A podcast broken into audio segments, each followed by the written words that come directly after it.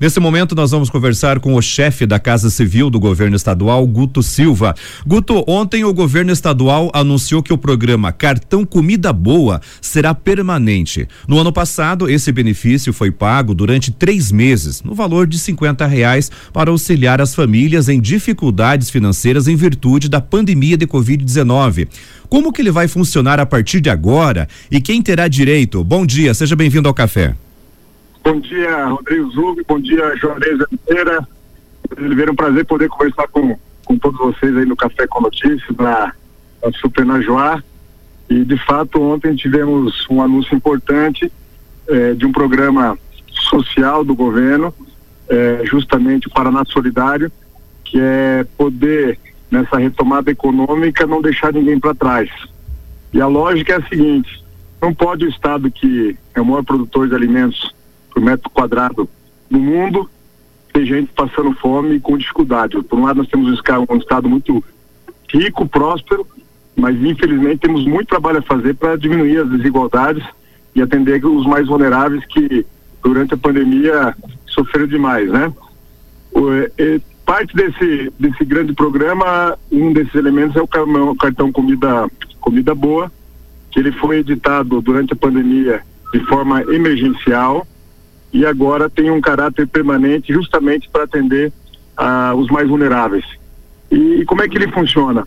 É, no, o, o, tanto o governo federal, o governo estadual tem, tem programas de transferência de renda né, existentes, mas é, os dados apontam que nós temos quase 100, 100 mil pessoas que não se enquadram nesses programa, programas de transferência de renda, mas têm enormes dificuldades econômicas e sociais. E o Comida Boa vem justamente para complementar a renda dessas pessoas eh, que se encontram eh, sensíveis, vulneráveis nesse momento. E o cartão Comida Boa, que tinha um valor inicial de 50 reais, passa agora a ter o valor de 80 reais. E a inovação é que pode ser comprado agora produtos de higiene, gás, né, um vale gás também, além dos produtos básicos de, de alimento. E as pessoas perguntam, ah, mas 80 reais é um valor módico, né? Para quem está precisando, 80 reais ajuda muito a colocar um prato de comida de casa. É um programa complementar para que a gente consiga dar suporte, assistência a quem mais precisa nesse, nesse momento tão complexo que a pandemia assolou todo mundo, né? Então o, o programa já está no ar, é, os, os, os, os, os cupons, os cupons, os, os cartões físicos passam a ser distribuídas pelas prefeituras já no mês de dezembro. Estamos finalizando todas as questões dos, dos cadastros, atualizando os cadastros e possivelmente de meados de dezembro para frente o programa se torna permanente, onde essas pessoas que precisam desse, dessa assistência terão aí um valor de 80 reais por mês. É, Guto, ontem o Estado também anunciou recursos para outras áreas do, da assistência social e um dos projetos é o aluguel social. Algumas residências, inclusive, vão ser construídas aqui na nossa região, na região centro-sul do estado, nas cidades de Prudentópolis e Imbituva. Em Rebouças também, que é outra cidade aqui próxima, as obras já foram finalizadas. Esse projeto, que tipo de benefício eles é, são concedidos para as famílias? Esse projeto é justamente para atender aqueles que não conseguem ser enquadrados no programa é, Casa Fácil, que é do próprio Estado, onde tem uma parcela é, reduzida, mas algumas famílias não têm condições nem de pagar essa parcela. Então, o aluguel social é justamente é, o Estado paga esse aluguel para poder tirar pessoas de extrema vulnerabilidade das ruas, situações precárias. O Estado paga o aluguel é, para essas famílias que se encontram em, em enorme risco, né?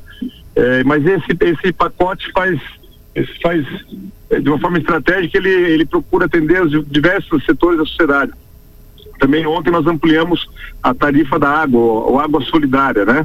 Onde nós teremos aí um, inúmeras famílias que ser, serão atendidas por esse programa da água solidária.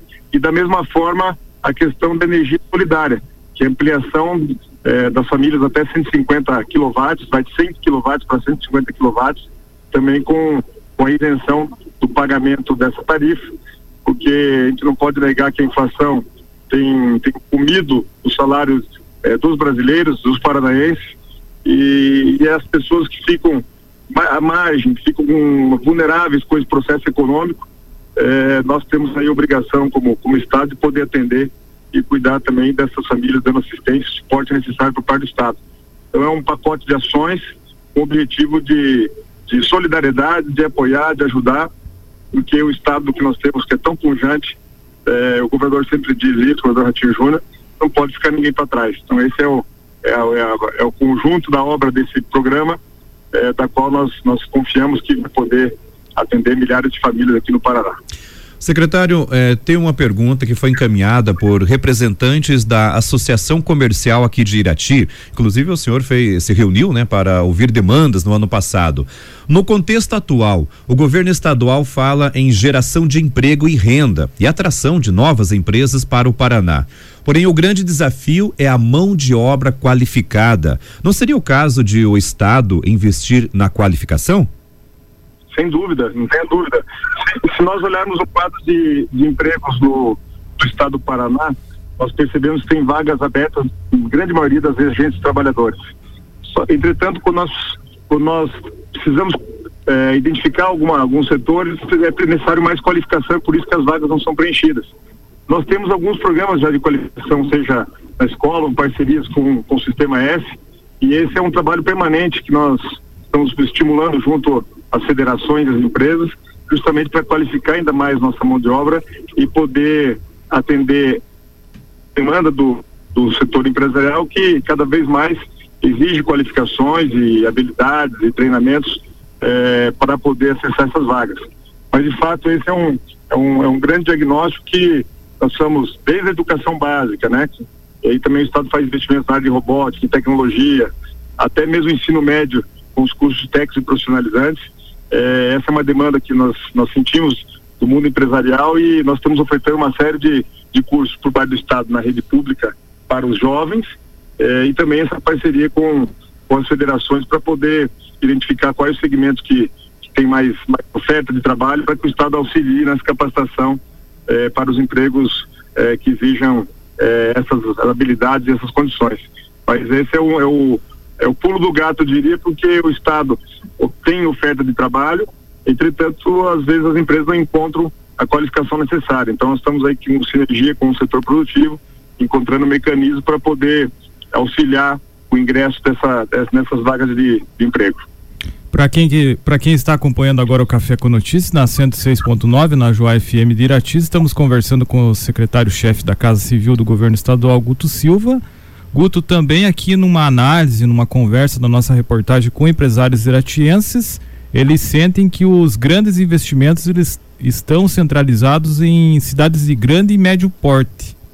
E na visão deles e de toda a sociedade aqui do, da cidade, é, eles sentem a necessidade de empresas se instalarem em municípios pequenos para aproveitar a mão de obra existente com menos especialização. Há algum projeto nesse sentido? Olha, as empresas, por mais que o governo procure estimular e dar condições para a instalação, nós temos uma realidade de mão de obra abundante no Paraná, de, de bons ambientes de negócio. É, o que as empresas buscam, é, felizmente, mas infelizmente para o grande parte do interior, é uma infraestrutura adequada para que o investimento ocorra nos municípios.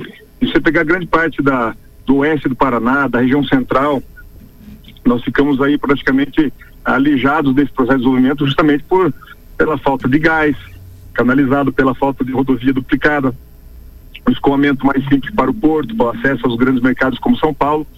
Isso nós vamos corrigir com o novo anel viário, que de uma forma definitiva já no terceiro ano é, amplia essa infraestrutura, é, mas de fato as empresas buscam, além do bom ambiente de negócio, de mão de obra, é, infraestrutura. E quando a gente olha o mapa de investimento do Paraná, é nítido a decisão das empresas em, em, em, se loca, em buscarem um ambiente mais próximo ao estado de São Paulo, acesso é, próximo a Curitiba e ao Porto.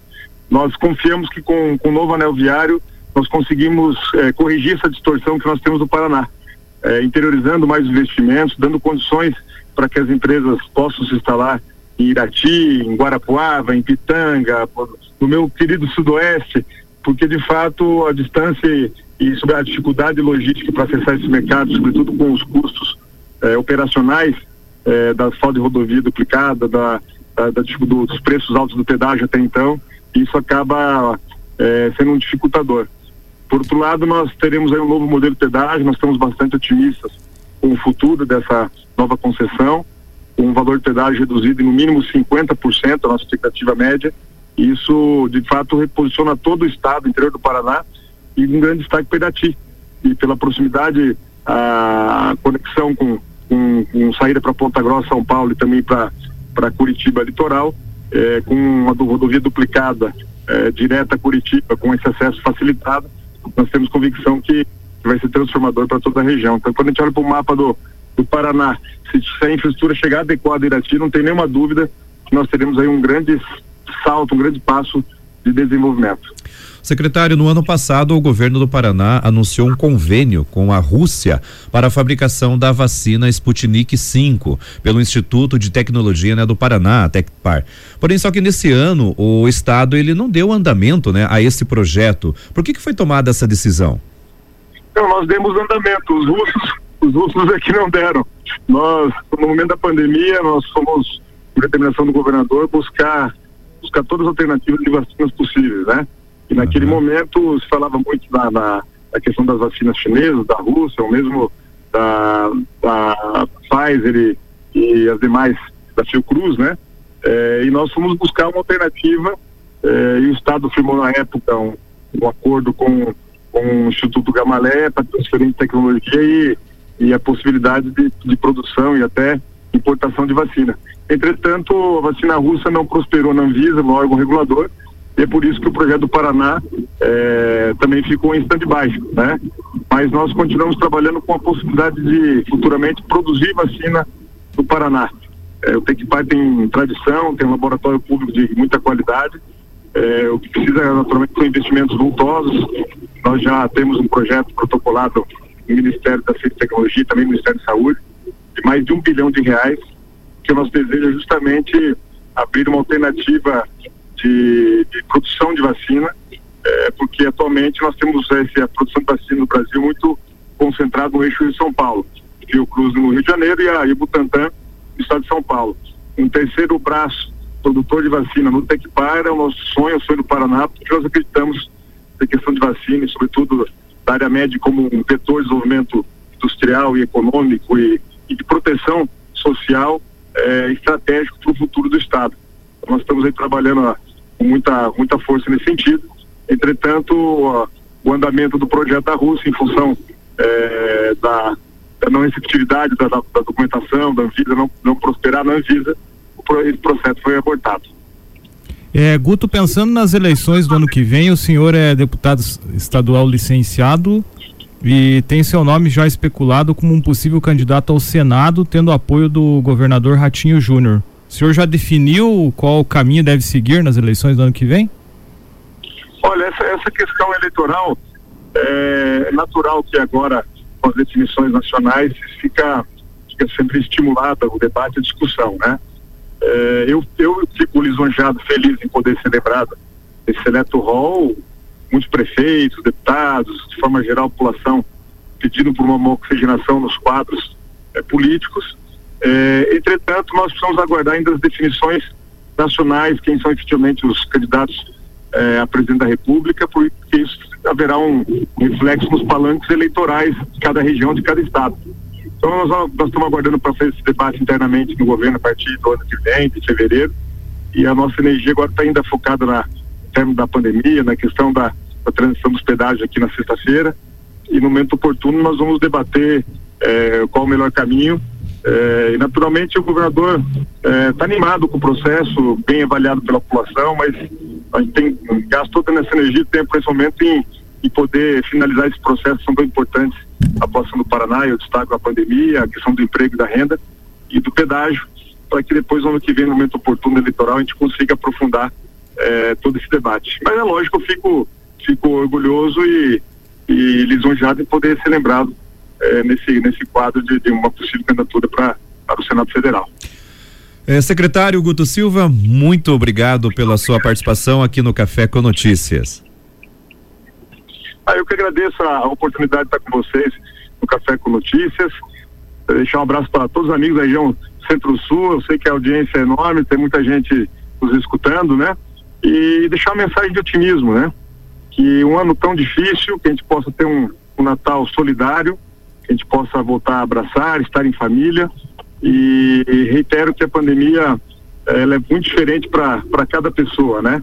Seja no efeito humano, com a saúde, na questão eh, do emprego, da renda, dos negócios, das crianças que ficaram sem possibilidade de ir para a sala de aula, eh, dos idosos que ficaram eh, psicologicamente abalados em função de quase um ano trancafiados dentro de casa. Mas agora é hora de olhar o futuro com otimismo, com, com bom senso, com equilíbrio. Que a gente deseja aí uma mensagem de, de solidariedade a todos e de um momento de muita união para que a sociedade. Obrigado a todos aí pela oportunidade. Obrigado ao secretário-chefe da Casa Civil do Governo Estadual, Guto Silva, que participou aqui da edição do Café com Notícias.